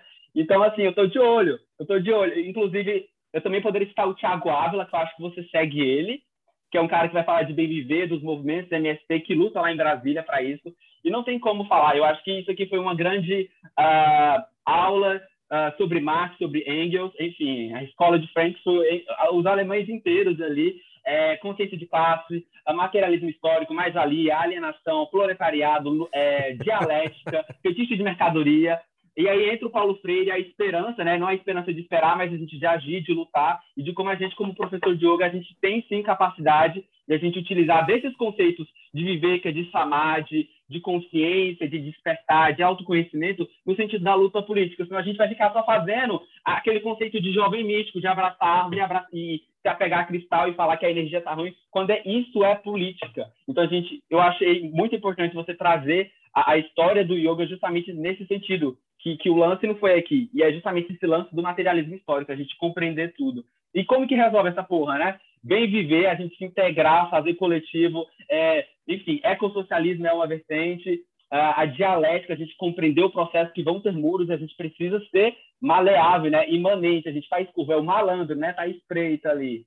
Então, organização, luta, e eu acho que é justamente esse é o lance do capitalismo, a gente, separar a gente, deixar a gente ali achar que não tem como, é, não deixar que a, a, o, o pessimismo ele vire fatalismo. A realidade ela é péssima, isso é Nietzsche. A realidade ela é péssima. A vida ela é angustiante, mas a gente não pode deixar cair no fatalismo, que é isso que o Beto falou, de que ah, as coisas são assim, vai ficar assim, vai morrer assim. porra, a gente pode transformar. Se a gente chegou aqui, se hoje vocês, mulheres, voltam, se vocês podem trabalhar, se preto pode casar com branco, se gay pode, sei lá, casar, é justamente porque houve transformação, houve luta. E eu acho que o lance do sistema é esse, é, é enfraquecer a gente, cansar a gente. Isso é sociedade do cansaço, do Byung-Chul isso é sociedade paliativa do Byung-Chul é remédio para dormir, é remédio para acordar, enfim, é anestesiar, né? É anestesiar, é a perda da consciência. E isso tem a ver tudo com yoga, porque quando você perde a consciência, você perde a percepção de mundo, você perde a percepção de transformação. E tem tudo a ver com a gente como professor de yoga, porque a gente perde a nossa criatividade, a nossa potência. Isso é pulsão de morte, isso é Freud. E pulsão de vida é criatividade, é coletivo, é aquilo que tem a ver com a nossa essência. E se isso não for yoga, eu não sei o que, que é. É isso. Muito bom, camarada Anderson. O cara falou direto, sem vírgula, nem ponto, nem, de, nem exato. O cara me veio com Foucault, Bayu Chorran, Freud. Muito obrigado, Anderson. Sim, exatamente isso. Você fez uma, leitura, uma dissecação do, das referências no qual eu trago para vocês aqui, fazendo uma, uma leitura a part, eh, do yoga a partir Sim. dessa galera. Muito obrigado, Anderson, Sim. pela tua, Beto, tua. E eu só quero só fazer mais uma coisinha, porque é, vocês brincaram ontem em relação a isso tudo. Cara, eu não... Eu, a minha formação, eu vi aqui que a Maíra é cientista social, né? Tem a galera que é estudada.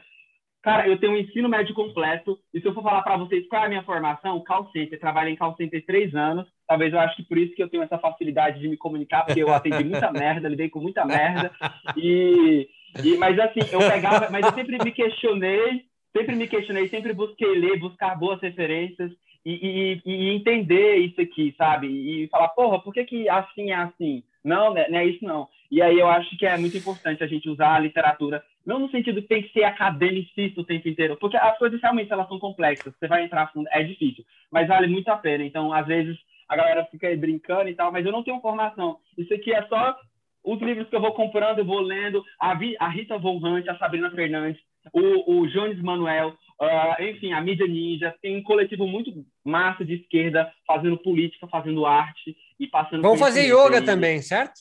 Com certeza, com certeza. E é isso aí. Muito obrigado, Anderson. É, o yoga está envolto em décadas de alienação, cara. E isso é, é essa tua fala, esse teu desabafo é, é, interessante, porque se a gente pegar um pouco da história do yoga no Brasil, ele vai nascer e vai prosperar na ditadura. Não sei se vocês entendem o que eu estou falando, né?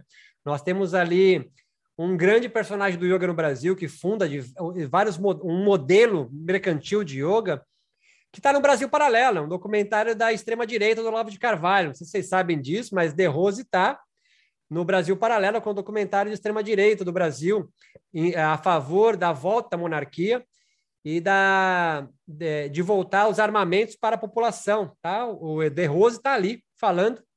E nós temos dois grandes militares, né, que também difundiram o yoga no Brasil durante o período militar. Então, não é à toa é, é esse grau é, mais próximo ao conservadorismo do yoga no Brasil. Alê Silveira, por favor, abre seu coração.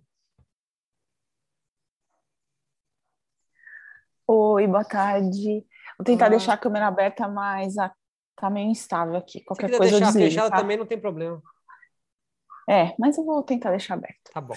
Primeiro, agradecer, Roberto, mais uhum. uma oportunidade incrível que você disponibilizou para a gente. Acho que é de uma, uma riqueza inestimável, assim. Muito obrigada mesmo. E aí, juntar né, com essas brentes brilhantes aqui que vão né, juntando ali as suas experiências, isso, isso fica muito rico, né? É, na verdade, é um testemunho, tá, gente? É um testemunho mesmo, porque há alguns meses a gente. Eu faço parte de uma ONG numa periferia de São Paulo, e a gente fundou um, um projeto social com yoga, inclusive o Roberto é nosso padrinho lá. E assim, né? Eu que já faço esse trabalho com uma ONG há mais de cinco anos, eu sei que é um trabalho assim de formiguinha, né? Então a gente abriu as inscrições, foram 50 inscritos, mas na hora da aula parece sim, 5, 3, 2, 1. Enfim, a gente está lá perseverando, né? E ontem é, são três professoras, né? Então cada uma dá uma aula na semana. E ontem é, assim, eu, eu me coloco como uma professora que é que está aprendendo junto. Então, esse diálogo horizontal de Paulo Freire, né, ele é fundamental, inclusive, para eu me colocar em aula, né? Porque assim, o, o que foi incutido em mim como uma aluna, uma, uma pessoa que foi formada, é que assim, é, é, é você está tá muito embaixo, você nunca vai conseguir chegar lá. Então, eu me via como essa é, nesse, nesse, dogmatismo como uma pessoa que não poderia dar aula. Então, eu tive que fazer essa desconstrução, o yoga como uma desconstrução desse desse desse modelo que se coloca, né? Que tipo, imaginário. Meu, né? Desse imaginário. Esse imaginário. É, quantos cursos que você tem que fazer? E assim, eu me afastei muito tempo. Então, sei lá, me formei em 2009, o ano passado que eu comecei a dar aula. Por quê? Porque eu tive que fazer uma desconstrução gigantesca. Quanto tempo que eu precisei, né?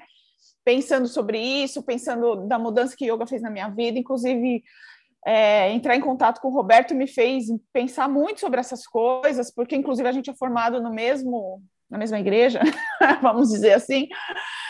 E, e, ontem eu tive um testemunho muito bacana, assim, a, a menina, a gente começou em setembro a aula, né? E uma das meninas, e eu contando que assim, o importante, existe uma teoria, existe texto, só que a, se a gente não sentar para ouvir o corpo, para silenciar, para se afastar de tudo isso, de todos esses papéis que a gente é, que a gente atua na vida, né? A gente não adianta, não adianta você, né? Você tem que criar esse tempo no corpo. Então, o corpo, a matéria, você precisa criar isso. Então, conversando sobre isso, né, que a gente vai entrar em férias agora, que era importante e tal. Aí a aluna falou assim: Ale, eu não, eu não sei fazer yoga sozinha, mas eu sei colocar uma música e eu consigo fluir com a música e depois eu sento e fico me observando. Falei: pronto, você está fazendo yoga. Se eu tivesse ficado com a Bíblia do meu curso de formação, eu ia falar: poxa, mas isso aí é outra coisa, não é yoga. Entendeu? Uhum. Então, essa coisa da desconstrução também, né? Do, do que é um padrão, do que é. Então, na verdade, eu quis mais é contar um pouquinho essa experiência de, de também aprender com o aluno. Eu, eu me coloco muito nessa coisa de que, tipo, se, se eles não tivessem interessados, para quem que eu ia passar aquilo, né? Então, eu não existiria como professora se eles não existissem como alunos, e se não houver essa troca, não, não tem sentido, para mim, no caso, hoje. E você contribui demais, Roberto, demais, demais, demais. Muito obrigada, viu? Era isso. Muito obrigado, Ale. É muito bacana. Ela não falou onde é, mas ela trabalha ali no CAPS, é, de, um, de, um, de um grande coletivo ali em, é, em São Paulo, terra natal do Criolo. Então, o trabalho dela é importantíssimo, né? Sobretudo, mas de formiga mesmo, porque é um local no qual foi negado o yoga adentrar, né? As periferias e os corpos marginais do, do, do brasileiro não teve direito ao yoga, ou se teve, é alguém subindo o morro ou indo para a comunidade da Zona Sul Carioca ou dos grandes do, do, do dos bairros mais é, centrais de São Paulo, levando a palavra do yoga a esses povos carentes de conhecimento. Hoje, o que eu chamo de contemporâneo é a galera entendendo que Cada coletivo tem um saber, então vai entrar em contato o saber daquele coletivo com o saber do yoga que eu estou levando, que já é interpretado por mim, e aí vai surgir algo novo desse, desse rolê, que transforma a mim, que transforma o yoga como processo e ao próprio coletivo também. São, é transformação de corpos, né? Isso é muito claro. As suas ideias, seus pensamentos, suas emoções são, ideias, são é, imagens, reverberações, ecos do seu corpo. Então, é, o yoga tem um potencial de transformação gigante que ainda foi, que está sendo pouco explorado no Brasil. Acho que esse é um pouco o rolê do, do, do parabelo, né? Te prepare, se você quer a paz, se prepare para bélico, para o belo, para, para a guerra, porque senão você vai ser engolido. E muitos de nós estão tá sendo engolido porque não tem nem consciência do que está acontecendo. Abdu, por favor, Abdu, sempre com aquela sua síntese, né? O Abdu sempre vem com aquela síntese do, de todo o rolê. É, eu chamo-lhe cábula, professor. Eu estou sempre a imaginar que vem e teste, então vai fazendo cábula. E na altura que eu andei a brincar em dar aula, no dia do teste, perguntei aos meus alunos para me darem as cábulas e avaliei as cábulas e percebi que tinha que lhes ensinar também a fazer cábulas. Então vamos lá. Como Antes é o nome, Edu? Cábulas? Cábulas? Cábulas é cola. Cola ah, cábulas, cola, cola, cola. É, Muito bom. Cola, cábulas. cola na prova. Quem não é CDF faz cola, né? Perfeito, perfeito. Cábulas. Uhum. É. Portanto, em primeiro lugar, parabéns ao professor pela t-shirt, fake news, é isso mesmo, vamos todos usar essa, essa é muito boa. em segundo lugar, parabéns à comunidade.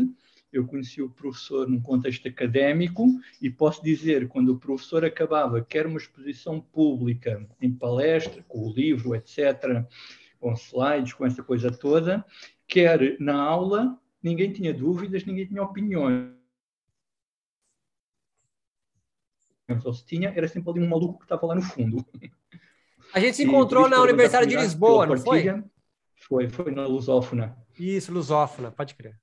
Primeiro o professor falou sobre a neurofisiologia da meditação na palestra e depois no curso da pós-graduação eu fui a pessoa que perguntou se meditar vicia e eu se lembro. o professor quiser lançar outro livro com esse título, eu garanto que é convidado para mais coisas, quer para o bem, quer para o mal. Vai dar porrada a sério. É verdade. Anderson, meu irmão, nunca tenhas problema em não ser académico porque tu já sabes disto, continua, força nisso, não há nada que se envergonhar eu recordo que todos os praticantes de yoga eram analfabetos na altura, porque sânscrito era para elites e quem prata cocó não era elite. Voltando então à nossa ideia básica, portanto isto já está. Ah, sim. Quando o professor fala de Bhavajananda, do Swastika Yoga, pode também brincar um pouco. Temos Babaji no Kriya Yoga, temos Matsyendra, que não tem pai nem mãe, temos Goraksha, que é o Pinóquio, portanto, temos vários. E se vamos é trabalhar no conservadorismo, qualquer um deles tem narrativa que é mais mito que realidade. Portanto, só depois com o yoga já na, na modernidade, pós-Vivekananda, é que podemos traçar mais ou menos quem foi professor de quem, etc. Mas para trás, eu pergunto logo, acredita em fantasma? Se não acredita em fantasma, vai estudar, porque no início dos inícios é tudo fantasma aquilo. Uhum. E mais uma coisinha. Ah, sim. Eu sou peregrino, eu sou conservadora, eu sou capitalista e estou a tentar aos poucos deixar de ser. Como diferenciar? Uma ideia pode não valer nada, pois se quiserem acrescenta. Como diferenciar um peregrino do capitalista? É simples. O capitalista é o que dá aula o conservador vai criar uma instituição, mas quando vai fazer uh, formação nova é com um capitalista, isso eu garanto. e o peregrino é sempre o buscador, buscador, buscador e raramente vai ser o instrutor. Está sempre à procura de mais alguma coisa. Pronto, era só isso, professor. Obrigado. Muito bom, cara, muito bom. Muito bom, muito bom. Muito feliz pelas suas contribuições, cara. Alexandre Félix, forte abraço, meu amigo. Fez a cabeça aí. Isso aqui tá um bem bolado aqui na minha também, aqui esperando. Elisa, por favor, Elisa, abre o seu coração pra gente. Não, eu só tava ouvindo a Lê falar né, daquele fluxo, assim, de.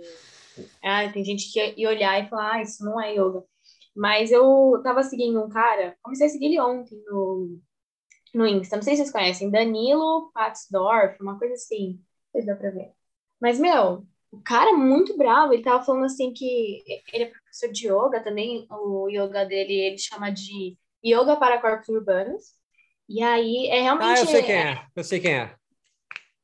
E é realmente essa estética, assim, sabe? Ele fala muito que, por exemplo, ele vem tratando a depressão há muito tempo.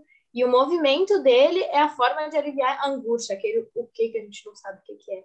E aí ele, nossa, se vocês olharem aqui, não, não, dá para falar muito bem, mas depois vocês tentam olhar e botar aqui no chat o Instagram dele. É muito forte as postagens dele, assim, é, é incrível. Só, só fui indicar. Muito bom, Elisa. Muito obrigado, muito obrigado. Alguém mais, meus queridos? Eu gostaria de falar, professor. Por favor, querido. Gostaria de agradecer, né, ao senhor, a você, é, brincadeira. Muito bom. ah, é, também é, manda o link depois para a gente baixar o PDF da apostila, por favor. É, e eu tô aqui pensando, porra, que link, cara. Tá bom, vou te mandar a apostila, Mas... Mas, enfim, é... eu estava assistindo a aula, acho que a segunda aula, e eu também, como a Mayra, né? Não, não fiz doutorado, mas estou no final assim da, das ciências sociais. E, e aí sair fora, assim, das ciências sociais, é, porque pensando na, na, na, perspectiva financeira mesmo, é, é uma bosta ser, ser cientista social no Brasil atualmente, essa é a realidade, você vai dar aula escola pública e ficar doente mental, mais doente mentalmente, enfim, foda-se isso. Mas é a perspectiva da costura, né? Porque eu entro no mundo do yoga e aí eu me deparo com todas essas questões que a gente traz, né? O Anderson também pontua, né, com referência bibliográfica, enfim. Excelente, cara, excelente. E, e, e aí é isso, assim, ainda hoje é uma dificuldade, sabe? A minha costura é uma costura frouxa, porque é, é, é importante você costurar o estofado da sua cadeira, né? E é isso que eu estou tentando, nessa perspectiva, compreender isso. Muito Mas é, é, esse entendimento, o que me pegou muito, assim, o que eu, enfim, fico refletindo, foi acho que na segunda, primeira, não sei qual aula que eu assisti, que você citou o Ernest Becker sobre a mentira, a mentira caracterológica, e isso é uhum. perfeito, né? Que faz a costura lá com a, com a solidão, faz a costura com a angústia e com o próprio Maia, assim, né? Então a gente entra nessa é, ilusão mesmo que a gente vive. Eu acho que, e, e aí é uma, é uma característica minha, que também estou me conhecendo, tenho, vou fazer 24 anos ainda, sou novo pra cacete. Então, é, nesse, nesse autoconhecimento, entender que eu sempre busquei respostas, né? E não perguntas. Então, essa que é a questão, assim. Então, pensar que, tipo, é isso, compreender a sua ilusão, sacar a sua ilusão, e o que, que você vai fazer com a sua ilusão? Porque, como somos professores, a gente dissemina a palavra do Senhor, independente qual o Senhor seja, ou senhora né? A gente tem ali um, um, um, manejo da palavra, né? Da, como o Anderson trouxe também na aula, né? Nesse desenrolar, desse é, desaguar da cultura, né? Que é essa vibração. É isso, a palavra é isso. E vai, e vai, vai sendo é, levada. Mas, enfim, e aí pensando também nesse ordenador social, né? Que o, o, yoga ele é muito louco, né? O começo dele, eu tô, tô, no, tô lendo Imortalidade, né? Yoga, Imortalidade e Liberdade, e aí no comecinho, né, ele vem falando sobre justamente o Sankhya e o, e o, e o Yoga. E aí ele traz aqui, eu só vou rapidão só, porque é uma parte que eu fico tipo, beleza, ele faz a construção e amarra e você tem que acreditar, porque ele não te deixa brecha para você, é, dentro dele, é, é, é, discordar. Porque ele vai falar assim, ó, o único termo que importa nessa equação, a dor, é deixada de lado. O Sankhya não suprime a dor humana, ele a nega como realidade ao recusar que ela possa manter uma relação com o si. O si seria o divino, né? Seria esse Ishvara, o Purusha que a gente não toca, né? Ele não se manifesta. O sofrimento permanece porque é um fato cósmico, mas perde sua significação. Suprime-se o sofrimento ignorando-o como peraí, como sofrimento. É verdade que essa supressão não é empírica. Aí, por quê? Porque o ponto de vista indiano, toda solução empírica é ilusória. E aí, uhum. cara, você cai, entendeu? Você cai, porque se toda. Se, se, se o seu, seu experimento de vida, se sua relação com o mundo ela é ilusória, aonde que eu vou buscar essa contradição? Onde que eu vou buscar esse questionamento? Né, eu tenho que exatamente agachar, colocar meu joelho no chão, agradecer a Deus por estar aqui nesse momento de Kali Yuga, tá ligado? Então é, é, é, é muito louco, assim. Enfim, falei, falei, falei, e é nessa perspectiva de reflexão de se afastar né, do seu objetivo, organizar senso crítico e diálogo consciente, construtivo, e vamos embora. Muito bom, muito espaço assim excelente para a gente explodir a cabeça, né? Porque eu acho que é isso que falta, a gente explodir a cabeça mesmo, porque a gente só tá aqui, né? Tá aqui, fechadinho, enfim. Mas é isso, gente. Agradeço a todos vocês. Ponto, pontuaram muito bom, pontamentos muito bons, assim. Professor Roberto também. Te acompanho desde o Yoga Malandro. Yoga Malandro tá aqui, ó. Tá aqui comigo. Ah, olha é, só. É, lógico, foi para aí, é foi para aí esse único livro que eu vendi. Que muito bom. muito Mas bom, obrigado, Amadeu. Gente. Fico muito feliz. Vocês me alimentam com essa juventude toda. É, você citou Eliade, eu aconselho você ir na finaleira quando ele fala de Hatha Yogis, ele vai descrever os agores, vamacários, capálicas como meio que yogis primitivos, né? Menores. É um puta de um preconceito, né? Então, quando você estudar a Iliade, qualquer autor, obviamente, vai ler a biografia. Porque os primeiros europeus que estudam yoga vão estudar o yoga pelas mãos dos brahmanes. Então, ele tem uma visão do yoga essencialista, dual, porque a perspectiva brahmânica, portanto, do Darshana Yoga de Patanjali, sobre yoga. Uma galera nova, como James Mellison, mas que não tem traduzido para o português ainda, já vão mergulhar nos ratas, né? Mas ainda assim, são europeus, né? É, é, Eliade não é, é inglês, mas é um europeu, pensando yoga uma outra perspectiva. São poucos indianos pensando yoga ainda, ainda hoje. Né? Muito boa essa intervenção, muito bacana, mas é imprescindível ler Mircea Eliade. Essa aí que você tem na mão é a tese de doutorado do cara, então o bagulho é irado, é massa demais. Maíra, por favor, abra seu coração. Professor, tudo bom? Queria agradecer, assim, né? Acho que o final aqui, falar que nos vemos em janeiro, e agradecer por. Pô, foi até um alento, né? Encontrar esse grupo. Eu, eu fazia um tempo que eu estava tão perdida, assim, né? Nisso que o Amadeu falou, nessa, nesse, nesse caminho de disrupção, porque acho que eu neguei por tanto tempo a ciência, a própria ciências sociais. Fui para o yoga e falei, não, mas preciso integrar. E aí minha integração aconteceu justamente quando a maior parte dos meus alunos são cientistas sociais.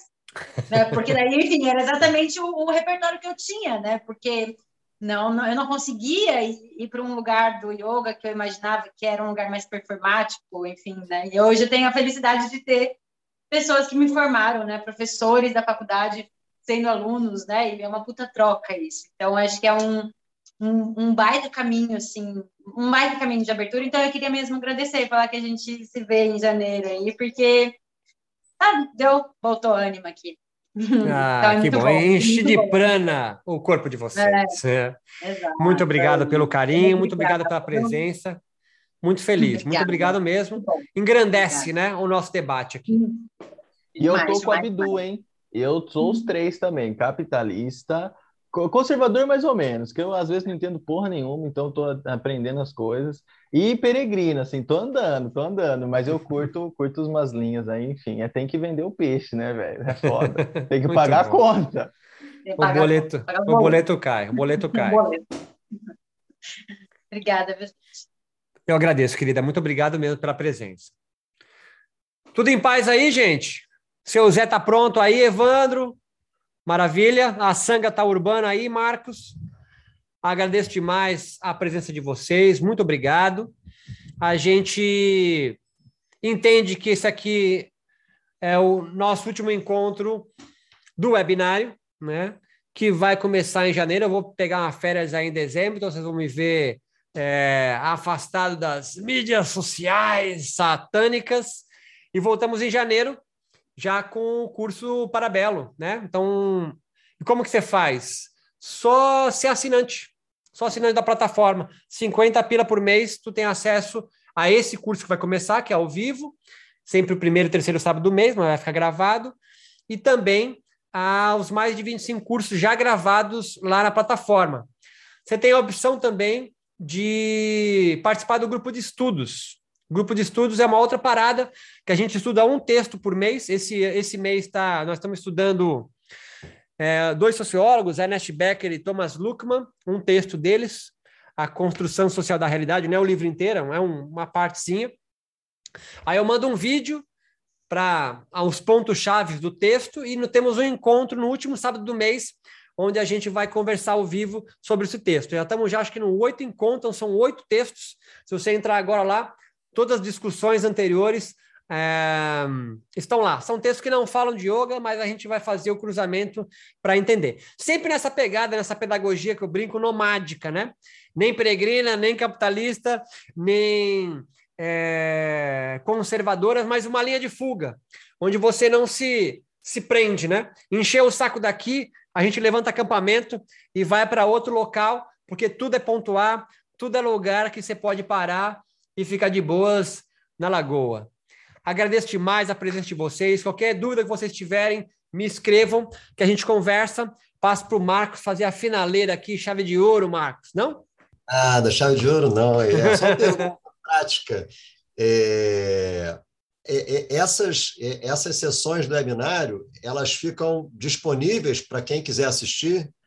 Isso, elas estão disponíveis, Marco, no YouTube, né, que é o canal do Yoga Contemporâneo, Eu Tá. estou disponibilizando também o áudio em Spotify, que tudo de graça, e na plataforma AD, elas estão no primeiro módulo, que estão abertos para qualquer, qualquer um mesmo não inscrito. Então, essa aula vai subir lá também, tá bom?